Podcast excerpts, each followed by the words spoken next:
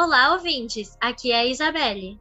Oi, pessoal, aqui é a Gabriela e está começando o podcast Drags Place. E hoje vamos falar sobre como as drag queens são retratadas na imprensa. Para entender melhor sobre isso, ouvimos as drag queens Olga e Tiaka, que nos contam sobre suas experiências e como a mídia influencia no seu trabalho, e a jornalista Camila Cetrone, do portal Queer, que avalia como a imprensa retrata essas artistas. A popularização das drag queens aconteceu no início dos anos 1990. Desde a última década, as drags ganharam mais espaço na cultura pop e na mídia brasileira. Pois é, hoje em dia elas estão em desfiles, shows e boates, mas também na televisão aberta e fechada, na internet, em streams de vídeo e música, e principalmente nas redes sociais. Se pedirmos para você citar uma drag queen, Provavelmente você pense em Pablo Vittar, Gloria Groove, RuPaul e Sivete Montilla, certo? É aí que está o grande X da questão. Essas drags são maravilhosas sim, mas existem muitos outros tipos de drags que nem passam pela nossa cabeça. Você sabia que podem existir drags com barba, sem peruca, que não sobrecarregam a maquiagem? Pois é. Esse é o caso da Olga, que precisou aprender a lidar com esses preconceitos no seu dia a dia a Olga, assim, é uma forma mesmo, assim, de eu explorar a, a estética mesmo, assim, do, do binarismo. É, é, assim, ou a falta do próprio gênero mesmo, assim, do que é ser homem, do que é ser mulher. Porque eu não tiro a barba, né, pra me montar. É, nem sempre eu uso salto, não uso peruca. Questionando isso mesmo, né? Ai, porque ai, drag é ser mulher, ser vestir de mulher. Tá, mas o que é ser mulher? E aí, quando você leva em consideração o que é ser mulher através da, de uma perspectiva drag queen, que é uma peruca super modelada, com um super corpo, uma maquiagem bem feita, um salto gigante. E aí, e que mulher é essa que está sendo retratada por uma drag queen. As pessoas parecem que, ah, para fazer drag você tem que tirar a sobrancelha, você tem que esconder a sobrancelha, a sua maquiagem tem que ter muito glitter, a sua boca tem que estar tá vermelha e muito grande, seu contorno tem que estar tá marcado. Aí parece que para ser drag precisa ser cumprir um checklist. É notável que a maior parte das drags na imprensa são performadas por um único tipo de drag. E outros tipos, pessoas não binárias, mulheres cisgênero, transexuais, drag queens são pouco abordadas na mídia.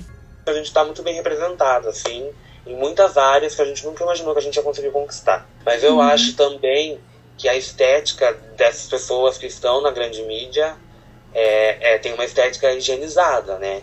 Porque que ao mesmo tempo que a Pablo é um grande sucesso e todo mundo ama, ao mesmo tempo que ela não choca na mesma proporção pelo fato dela ser um homem. Porque a figura feminina que se cria é uma, é uma figura padrão, né? Do corpão, da cinturinha, do bundão, o peitão de plástico que todo mundo fala, é um cabelo liso, uma maquiagem muito feminina. A jornalista Camila Cetrone, que atua como repórter no portal IG Queer, conta que ainda hoje o número de cliques e views em uma reportagem pauta se os outros tipos de drags vão ou não ter destaque na mídia. A redação, ela, às vezes você tem uma história incrível.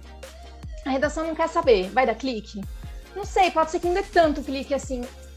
Tá, então acho melhor a gente não fazer. Olha quanto tempo você vai demandar, a gente não tem esse dinheiro. A capacidade de se fazer determinados conteúdos já é muito complicada. E de se aceitar conteúdos por parte da imprensa também é complicada, porque se aquilo não traz um clique, um view, ou vai bem no Google, ou você não consegue transformar aquilo em um SEO necessariamente, então não vale. Então, assim, se você para para olhar as preferências é, do público também contam, né? Porque e isso vai pautar diretamente os interesses da imprensa.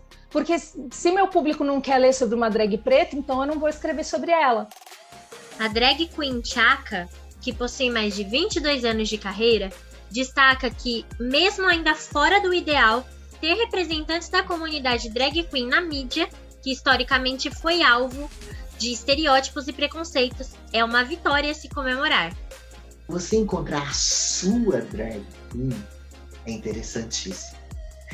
É, além de valorizar o que você é como o que você gosta de fazer, né? O seu rolê, a sua, a sua verdade mesmo. Né? Eu não canto, eu não bato cabelo. Né? E eu tenho o poder de conversar. Eu tenho o poder da comunicação. Então, esse é o meu diferencial, sendo drag queen, sabe?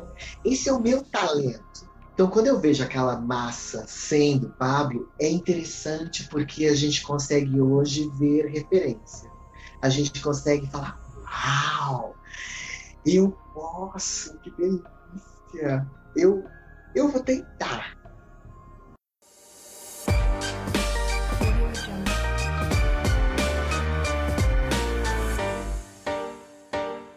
Este podcast foi uma produção dos alunos do sétimo semestre de jornalismo para o projeto integrado da Universidade Municipal de São Caetano do Sul. Produção de Beatriz Guedes, Danilo Herrero, Gabriela Stankov e Isabelle Coelho. Vozes de Gabriela e Isabelle. Roteiro de Danilo Herrero e Gabriela Stankov. Esperamos que tenham gostado do podcast de hoje.